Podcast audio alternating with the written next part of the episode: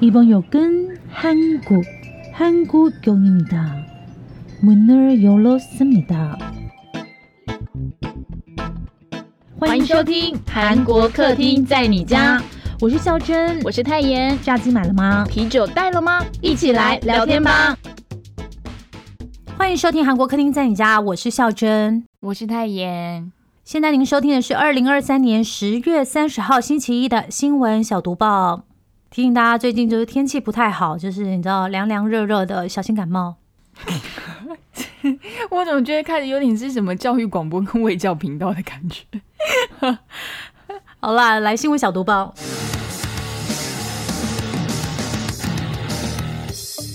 新闻小读报，不能错过的韩国大小事。李善均吸毒丑闻后首度现身，哽咽对不起家人。韩剧《我的大叔》男主角李善均呢，在深陷吸毒丑闻一个多礼拜之后呢，终于在十月二十八号，也就是星期六下午现身了。他是以嫌疑人的身份到首尔警局到案说明哦。其实呢，一堆记者早就等在那里了。爆出吸毒新闻之后呢，这是李善均首度出现在公众面前。那李善均走进警局之前呢，哎，他先叹了一口气哦，表示对不起家人啊，还有一直信赖自己的大众，就包括我啦。一共说了，有人帮他算了，六次对不起，叹气了三次，鞠躬了五次，而且他的鞠躬都是非常大幅度，快九十度的那种鞠躬哦。然后我不知道大家有没有看他就是要步入警局的那一刻的那个。影片，你可以听到他讲话的时候，真的有那种忍着不要哽咽的声音哦。那面对询问呢，他都以回答这个诚实接受调查来回应哦。那他到了警署之后呢，也做了简易测毒，我想应该是验头发、验尿那一些。那在星期一，也就是十月三十号新闻小读报的这一天哦，截止到这一天的最新结果是呢，简易毒品检验呢，它是阴性。不过这项检查呢，只会在就是你如果是五到十天内吸毒才会有反应，所以呢，警方这边呢还要再进行进一步的鉴定，才能够确认是不是他真的有吸毒，还有相关的用药反应哦。另外，李善均也提交了手机调。调查，这也是为了要确认他是不是有删除相关的犯罪证据哦。相关新闻呢，我们会在星期三的特辑多聊一点哦。那其他的就在特辑中再跟大家说了。另外呢，继李善均之后呢，韩流明星也是歌手权志龙呢，他也被警方以吸毒嫌疑调查当中哦。但是 G D 的委任律师说呢，G D 本人强烈否认他自己吸毒，希望能够尽快配合警方调查洗刷嫌疑。那警方说呢，除了上述的这两位艺人呢，目前没有其他人正在接受调查中。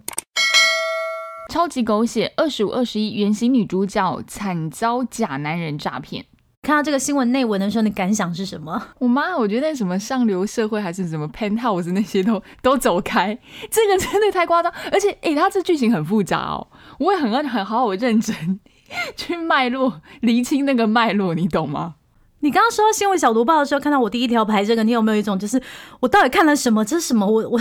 有有有，因为其实我本来也有准备这条，结果我就说，你看这个多重要，这比李善均还重要，因为李善均我没有准备，有看到的应该就哇，这什么，然后就看下去，然后就哇。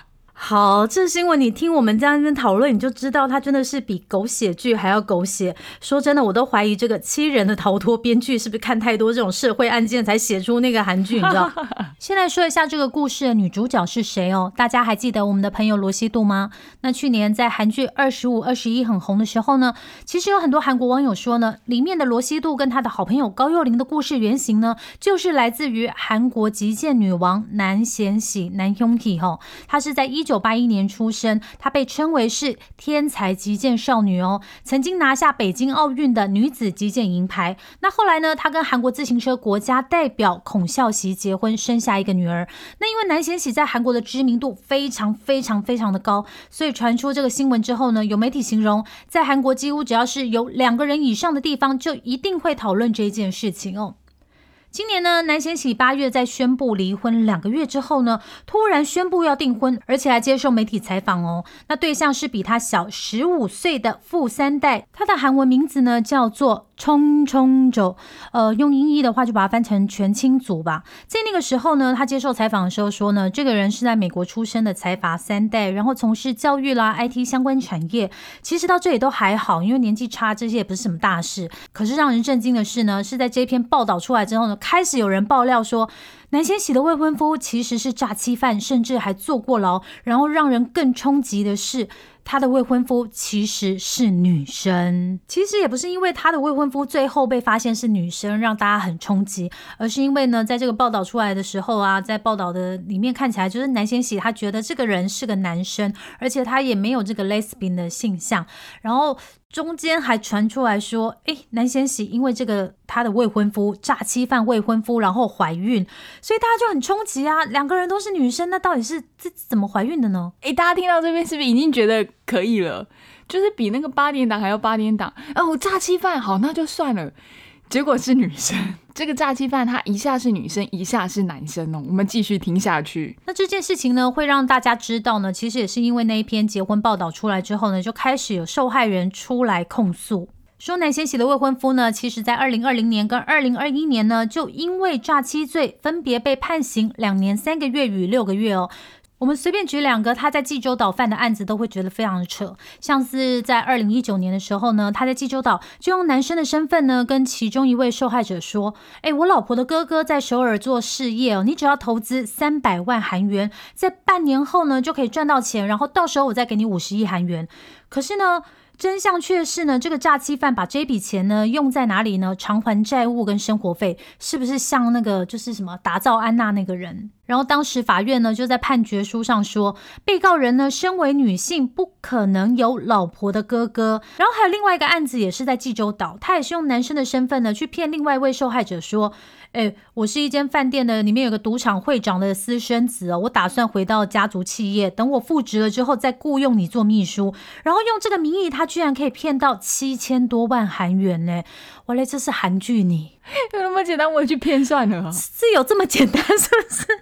而且你们不知道大家有没有去看他的照片？他是一个非常瘦小的人，大概我觉得他大概一百五十多吧，就是一个女生的娇小身材。没错，没错，没错。而且早期的时候，她那个是女生还是长头发，你知道吗？高中时候的照片也有在网络上流传，你有看到吗？有，是不是很可怕？万万没想到的是呢，没想到这位全性诈欺犯出狱后的诈欺对象，就是锁定韩国国手南贤喜哦。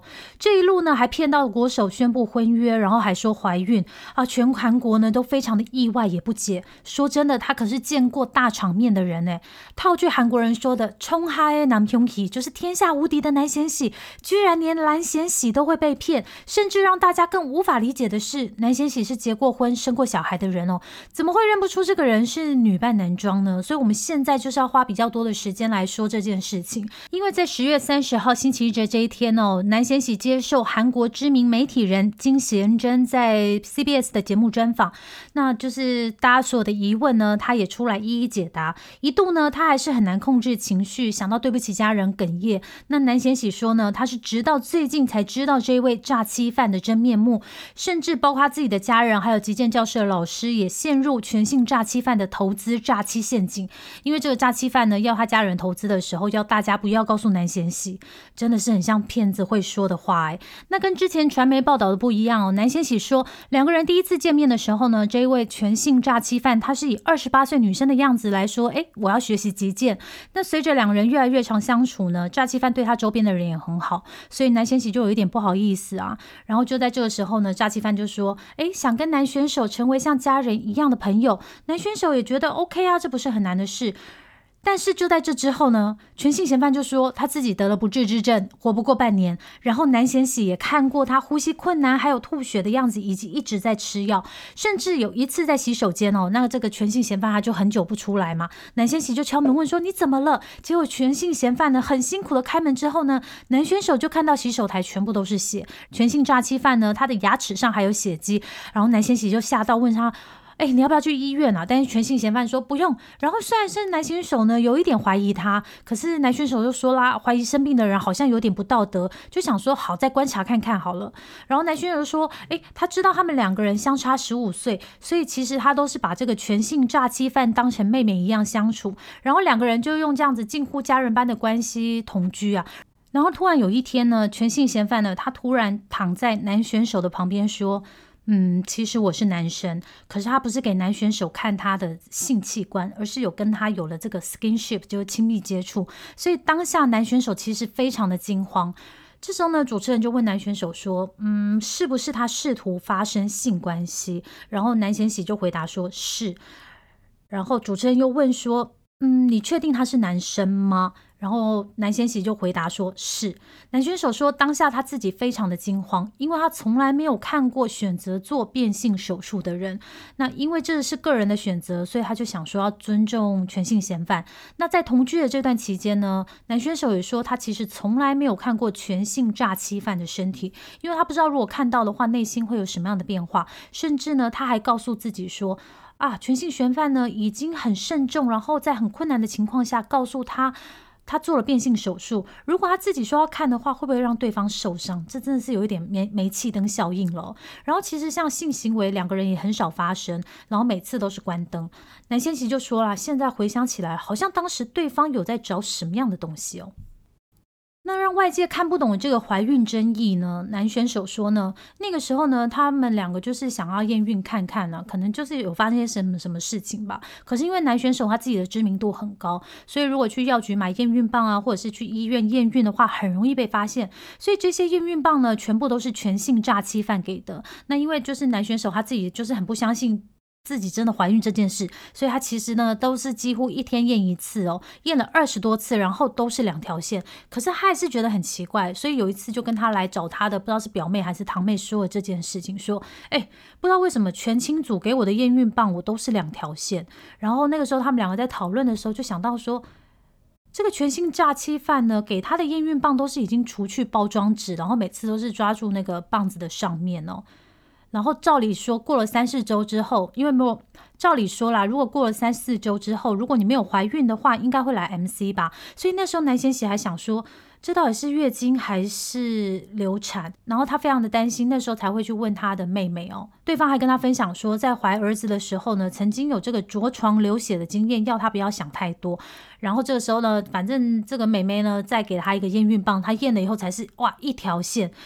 看到这里的时候，真的觉得这就是所谓的煤气灯效应。诶，你真的会去怀疑自己原来所相信的，然后去合理化所有的行为。因为男选手就说他自己一度还觉得，因为自己怀孕，所以他就算生病感冒，他也不敢吃药。然后这时候主持人就问他说。因为这个真的是太颠覆一般人尝试性的思考了，就说，哎，就算你是变性，那你外表会换，可是像这样的生殖器官不是与生俱来的吗？然后南贤喜就说，其实他自己也觉得很怀疑，所以他有上网去搜寻，可是网络上你可以找到的资料真的有限。那时候他就去问全性诈欺犯嘛，然后全性诈欺犯就跟他说，好，其实这边故事实在是有点太复杂，我有点看不懂。反正总言之呢，全性诈欺犯呢，大概就是说自己是什么某家。家酒店的私生子，然后就接受睾丸移植手术。然后主持人就问南先喜说：“你真的相信这些事？”南先喜就说：“医学有很多就是没有发展的领域啊，可能有他自己不知道的部分吧。甚至呢，就是他们家跟他自己本人都有怀疑过。可是每次有什么怀疑的时候，全性嫌犯都能给他们答案。”甚至后来呢，全性嫌犯还说：“哎，他们家的酒店要成立一支击剑队。”问南贤喜说：“你有没有信心可以成为这个大型饭店的儿媳妇儿？”甚至呢，还要男选手的女儿叫他爸爸。男选手呢，在爆出这些事情之后，事后回想，他就觉得说，这个诈欺犯呢，是只是想要他的名字跟脸，因为中间呢，他们在。就是交朋友的这段时间呢，有时候呢，这个诈欺犯就会买名牌送给他，还跟他说什么，如果你要跟前百分之零点零一的家长见面的话，就需要穿戴这些。然后男选手不喜欢这样做的时候呢，要全新诈欺犯离开他家，然后这个诈欺犯呢，就是又哭又闹啊。最后就是因为两个人接受女性杂志采访，才会暴露这些事。我真的看完这新闻，想说哇，我真的看完一出韩剧了。然后还有未完待续的感觉，因为不知道后面会怎么发展呢？因为那个好像有说啊，这个全性诈欺犯啊，因为这个那个男先喜就后来跟他分手嘛，然后那个全性诈欺犯还有去他家一直按门铃按门铃，后来现在警方就是有把他抓了，然后又跟他说就是要那个什么禁止接触令，是不是？就是多少公尺内不能靠近他这种。目前最新的状况是这样啊。我中间看他们的新闻的时候，我一度我还是觉得非常的不可思议的原因，是因为。这个全性诈欺犯的事情，就是因为有一些被他骗的人，然后就是出来爆料的事情以后，他居然还说什么外界不明白他们的爱情，就是他跟这个男性国手的爱情，但他会用最大的诚意还是什么，就是证明他是爱他。哎，而且我我我觉得我的重点放错，我要先自首一下。你知道他那个名车啊，不是双 B 耶，是宾利耶。他出狱后就有这么多钱哦，钱从哪里来的？韩国士兵持刀袭击民众，一人受伤。好，这个是来自于韩联社的报道哦，是韩国一名士兵呢，他是在十月二十七号的时候要完成了演习，要返回部队的当中呢，在京畿道坡州市遇到交通阻塞了。那不知道为什么，他就突然这个二十多岁的士兵呢，他就突然从装甲车跳下来，然后他就拿着那种军用长刀向附近的市民挥舞啊，恐吓之类等等，然后还在街上随机拦那个车汽车，然后要挟就是这些车主交出车钥匙。那当然，这个士兵呢随后就被同行的其他士兵还有民众一起制服了，然后就移交给警方。那在在这个过程当中，有一名三十多岁的市民啊，在这个过程当中呢，手部有受伤。那因为其实他不是就是在路上就是拿那个长的军刀嘛，然后这边挥挥挥，所以其实路上的汽车为了要避开他或者怎么样之类的，也有一些稍微的碰撞。那目前警方呢已经将这名士兵拘留，并展开调查，他到底为什么会这样子？预计之后会再移交给军方。梨泰院事件一周年，没人为此下台负责。上星期日哦，十月二十九号就是韩国梨泰院惨案发生一周年哦。那上一次读报我们说到了，韩国政府这一次对于人流做了很多防御性的设施跟准备。那这起事故呢，是发生在二零二二年的十月二十九号，那个时候在梨泰院呢，因为就是万圣节的人潮聚集，发生严重的踩踏事故。造成一百五十九个人不幸丧生，然后一百九十六个人受伤哦。那为什么星期一今天还是要特别提一下这条新闻哦？因为即便呢，尹锡悦总统呢要求要这个查责任归属，可是外界纷纷认为呢，其实是政府机构跟警方的代呼职守，所以就是没有人对这个。呃，Covid nineteen 就是解封之后，疫后聚会人数进行控管嘛，还有当天的这个警力配置才会导致这场意外。大家可以去听一下我们梨泰院那一集特辑哦，可能的原因我们都有说过。但是，一年过去之后的现在呢，却没有任何相关的高层公职人员因为梨泰院事故就是下台或者是被起诉。其实呢，这个梨泰院事故一周年的时候有举行一个追悼会，然后也有邀请尹锡悦总统参加哦。但是他说呢，这是反对党领导的政治集会，拒绝出席。可是呢，他却有时间呢，在结束沙地阿拉伯出访行程之后，马上去参加前总统朴槿惠的爸爸，也就是被大家称为是独裁总统朴正熙的追悼仪式哦。让另一位行政安全部部长李祥敏呢，他也因此遭到国会弹劾。可是韩国宪法法院呢，却驳回这个案。案件称难以认定李祥明是未尽宪法规定的保护国民义务。在星期六的时候呢，因为就是他们现在不是做了很多人潮疏散，然后有一些人就去宏大嘛。然后我那时候还看到李祥明出来说，这个宏大那一天的人潮规划跟什么，还是就是反正这些聚会的人潮规划跟限制的方式了。我就觉得，我要是家属看到的话，我应该会很想要丢电视吧？砸电视啊？丢电视？电视很贵啦。对，电视要钱呢。砸电视也会坏啊！好，下一条。财经新闻：韩国工业面临危机，中国限制关键材料出口。什么关键材料？好，就来跟大家讲一下。其实我们之前读报就有稍微提过了，因为现在中国跟美国的科技战是在加剧当中，所以中国极有可能试图会将出口限制扩大到其他的关键材料。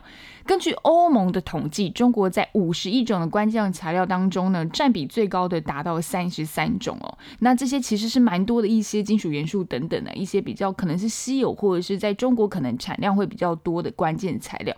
那所谓的关键材料，其实就是在制作一些产品当中，它非常需要的关键材料。其实顾名思义就是这样啊，少了它就没有办法完成这样。好。那其实这个限制关键材料出口的举动，其实韩国也会受到影响哦，尤其是在电动车这个产业是韩国重要的成长产业。那中国限制关键电池材料像石墨出口，就会影响到电动车的产业发展。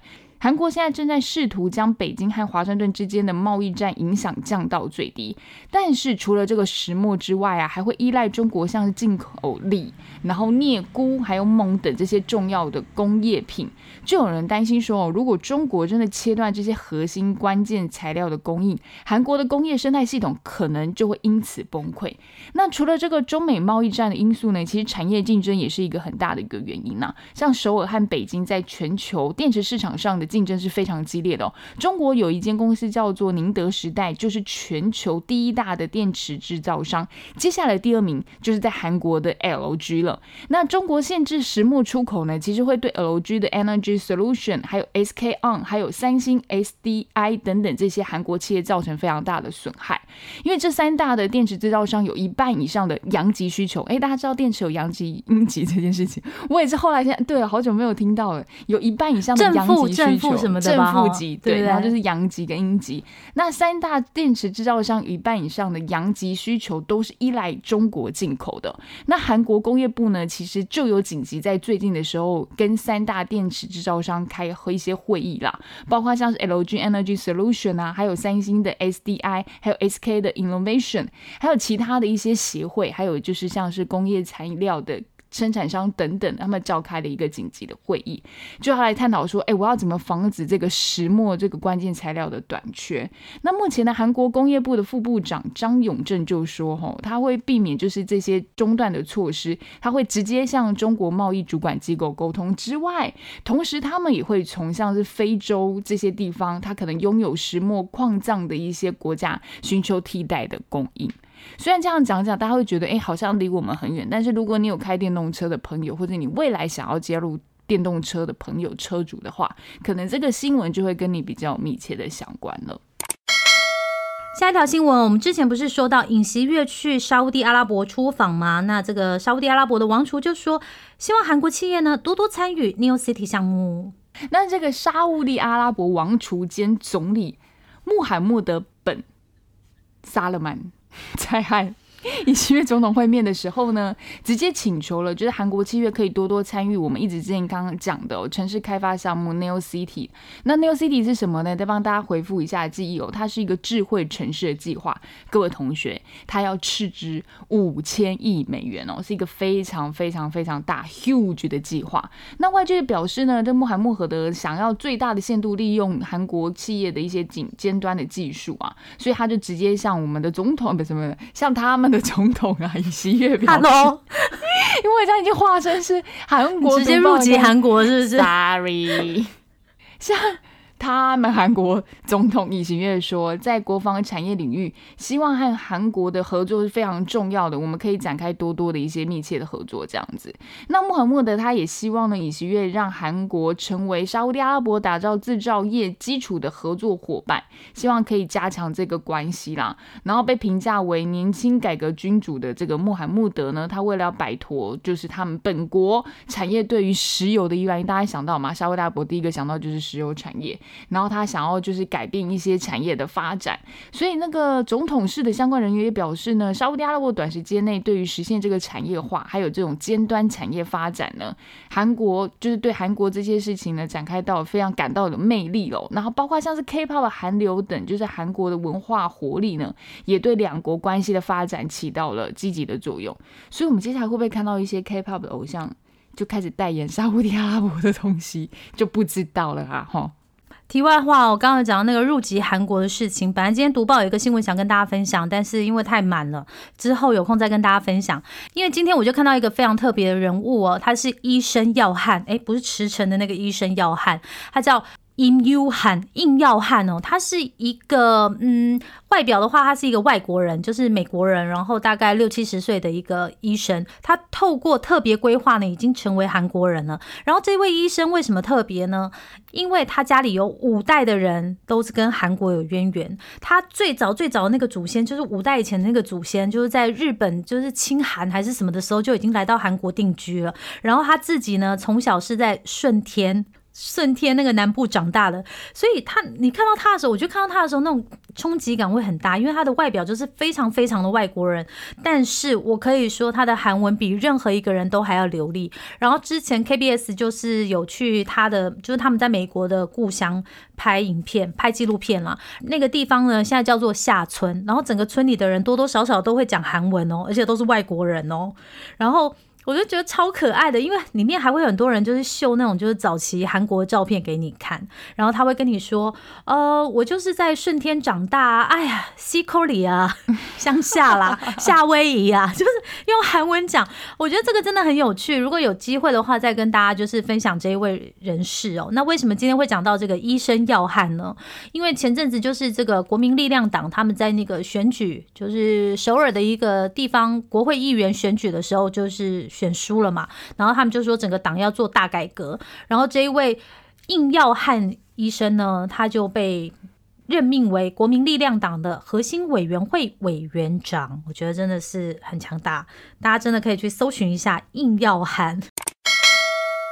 参加韩国婚礼包多少？诶，答案是什么？来告诉大家。我觉得应该很多人都会想要知道，说如果有韩国朋友结婚的话，你婚礼要包多少？应该很多人会有这样的疑问哦。其实这个问题我之前有问过，那我的朋友就跟我讲说，大概是五万块。五万块起跳，五万块韩元呢？那我就想，哈，五万块不会太便宜吗？也蛮低的耶。对啊，台湾都不会包到很五万块这么低。那我们来说一个，就是韩国 KB 国民信用卡的调查显示呢，这个钱大概是多少哦？根据这份调查呢，他说韩国人婚礼的礼金呢，大概是五到十七万韩元之间哦。其实好像跟台湾人差不多，但是好像要比台湾人便宜一点。但是这指的是朋友或者同事，如果你是那种很亲的亲朋好友，又不同了。有百分之五十三的受访者表示呢，如果你跟他只是知道的关系，就可能是工作上呃有交流啊，但是你平常私底下并不会联络的话，大概就是包五万还原啦。那百分之四十四的受访者呢，则是五万到十万韩元。那只有百分之二的受访者呢，会包十万到十二万韩元。包二十万韩元以上的人只有百分之一，这应该是今后呀吧？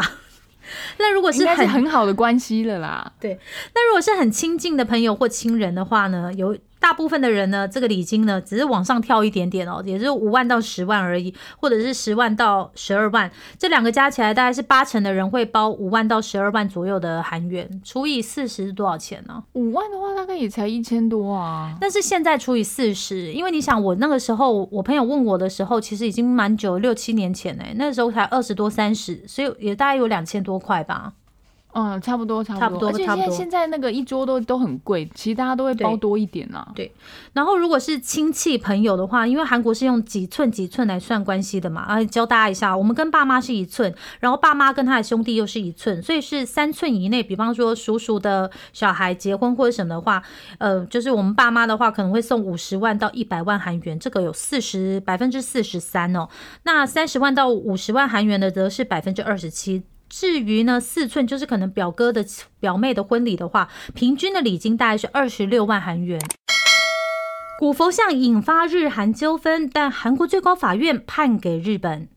Yes，这是那个在日本长崎县的对马岛上的有一座。佛寺，它是观音寺哦。那这个观音寺里面，它收藏了高丽时代晚期的一尊佛像。哎，据说呢，这尊佛像是高丽国瑞州福石市在西元一千三百三十年的时候打造的哦，所以历史非常悠久。然后之后呢，就辗转流落到了这个日本的观音寺。那在二零一二年十月的时候呢，有一位韩国的盗贼，他就从这观音寺把这个佛像偷走了，然后他就把它呢交给了韩国瑞山市的研究机构来收藏。然后日本。就发起诉讼，说要求韩国把这个佛像给归还回来。那经过呢第一审的时候，韩国法院判决，哎，这个所属权应该是判给韩国的。结果二审的时候呢，推翻了一审的判决，说，哎，这个佛像的所有权其实应该是属于日本的。那最后呢，就是最后一次了，就这一次机会，就是高等法院、最高法院最近做出了判决，他们维持了二审的认定，觉得这尊佛像的所有权应该是要在日本。这尊佛像其实历史非常悠久哦，被长崎县指定是有形文化财产。哦。那被这个韩国之前一个盗贼偷走带回韩国之后呢，哎，其实有挑起了这种日韩之间一些比较敏感的这种一些殖民的历史啦。不过法院有强调说，哎，这个是民事诉讼，只能判断所有权的归属问题。但是如果佛像呢是属于文化财，然后如果可以透过证实是非法被带到日本的，那么韩国就有权利要求这个联合国教科文组织来协议说，哎，国际法的裁决后，最终是不是能够请日本把这尊佛像还给韩国是比较理想的状态呢？不过好，这些都是各种讨论啊。那你你要你要要什么东西？是不是？你是想要跟谁要什么？不是啊，就是在英法联军的时候，中国不是有一些就是那个圆明园的那些头像都被拿走吗？那这样算不算非法呢？哦，这个我们就不该讨论了哟。不是，过有些就是私底下很有钱的那种收藏家，不是有人买回来然后把它还给政府吗？何鸿燊啊，何鸿燊也啊，澳门赌王，他他已经走了。走走了的意思是指他不在这个世界上。好好，下一条，下一条，扯远扯远了。好，无人岛的 Diva 朴恩斌变身无人岛少女，哎，这我也好想看哦。对，哎，我不知道为什么，就是从金牌救援之后，然后用那个非常律师吴庸武之后，哎，我觉得蛮欣赏朴恩斌的这种很亲民、很亲切、很自然的演技。然后二十八号已经开播了，所以各位同学，你们有买 Netflix 订阅 Netflix 就可以开始看了，可以开始追了哦。哈，好，你现在是有 Netflix 业配吗？我希望可以获得一个夜配。哎，我们每次介绍剧哪一出不是在 Netflix 上架？那不是你听到的吗？没有，我等一下介绍的那个就不是在 Netflix 上架。那我们通通都吃啦，OTT 平台都给我们。好，那这个开播的这个叫做无人岛的 Diva，你们知道 Diva 是什么意思吗？Diva 就是很会唱歌的女生，就是女歌手 Diva。OK，好，好了，这个女主角是朴恩斌，她饰演一个是受困在无人岛上有长达十五年的经历的人哦，她过着自给自足生活的一个少女。不过她后来呢就被成功救出来，哎，变成一个歌手志愿生哦，她就叫徐梦和，是她在剧中里面的名字。她度过了十五年跟文明绝。可，所以他对于路上发生的一切都不知道，包括说，哎，可能吃到非常好吃的食物啊，对我们现在的科技啊，这种智慧型手机，他都觉得哇塞，太厉害了。好那他这个这个无人岛上面哦，没有水哦，没有火，然后他也可以展现出非常强烈的求生意志哦。那他来接下来回到就是所谓的现实生活吧，我觉得可以这样讲，一个崭新的世界。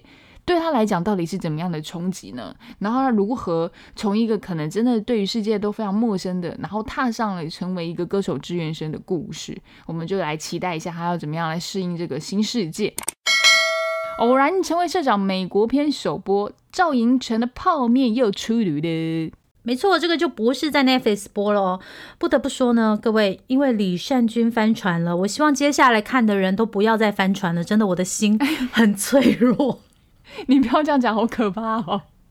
大家去看那个偶然成为社长的美国片了吗？对我还没有时间看，因为写脚本真的太花时间了。那我觉得很可爱的是，先跟大家分享一下，因为不剧透嘛，我也没看过嘛。赵云成跟车太铉呢，他们两个在发布会上说的话，我觉得真的就很有综艺感，因为他们现在就是把标准设的很高，然后就想说，哎，标准设这么高，导演跟制作组应该就会放弃了吧，并没有，因为赵云成说啊，如果要拍新一季的话，我想听听移民者的故事啊，所以要去海外拍吗？然后没想到呢，制作组呢还真的找到一个在美国适合拍的一个超市，然后车太铉也是，他那时候就说，嗯，再拍的话可能要去海外哦，那时候车太铉心里就想说，这应该就不行。了吧？他那个时候是用拒，就是预期会被对方拒绝的感觉说的，但没想到呢，这个制作组呢又抓住这一点，所以呢，车太铉就说以后他可能要说，哎呀，我想去宇宙拍。才不会这样再拍。然后我我觉得最可爱的是呢，这个制作组的这个 P D 就说：“哎，他自己真的不知道他们两个这样的意思是要拒绝拍摄的意思，他只是想说，哦，原来他们想要做的题材是这个，对，所以他很认真找。然后大家有没有看预告？我觉得预告真的很可爱，哎，因为我印象最深刻的就是，哎，他们到后来一直在包那个紫菜饭卷。”因为那一间美国超市，它是韩国超市嘛，韩国人开的超市，所以就是有那个紫菜饭卷卖。然后我就觉得，我真的好想吃吃看那个紫菜饭卷的味道。然后大家如果看第一、第二集的话，应该会发现银城泰炫的好朋友们又来了，所以我自己也是蛮期待的啦。我就是弄完这个礼拜的特辑之后，我就开始看了。我有看预告的那个阵容，哇塞，我的妈呀，我没想过人都出现了，闪闪发光，太夸张，闪闪发亮。我有一个人，我一定要追着看，我从来没看过他上综艺，我一定等待他。谁谁谁？金雅中。啊，对，金雅中哎、天哪，金亚有跟那个中哎、赵寅成演金权性阴谋。对呀、哎、你们知道金雅中哦，宠你大半生哦，呀，不要不要，我知道。玛利亚还有那个啊，他跟那个金南吉演的那个啊，对呀、古装那个什么名不跟虚现代传穿越剧，对对对对呀，对。名不虚传，好了，那个先看过的人不要给我们剧透。好，今天小多包就到这里喽。拜拜。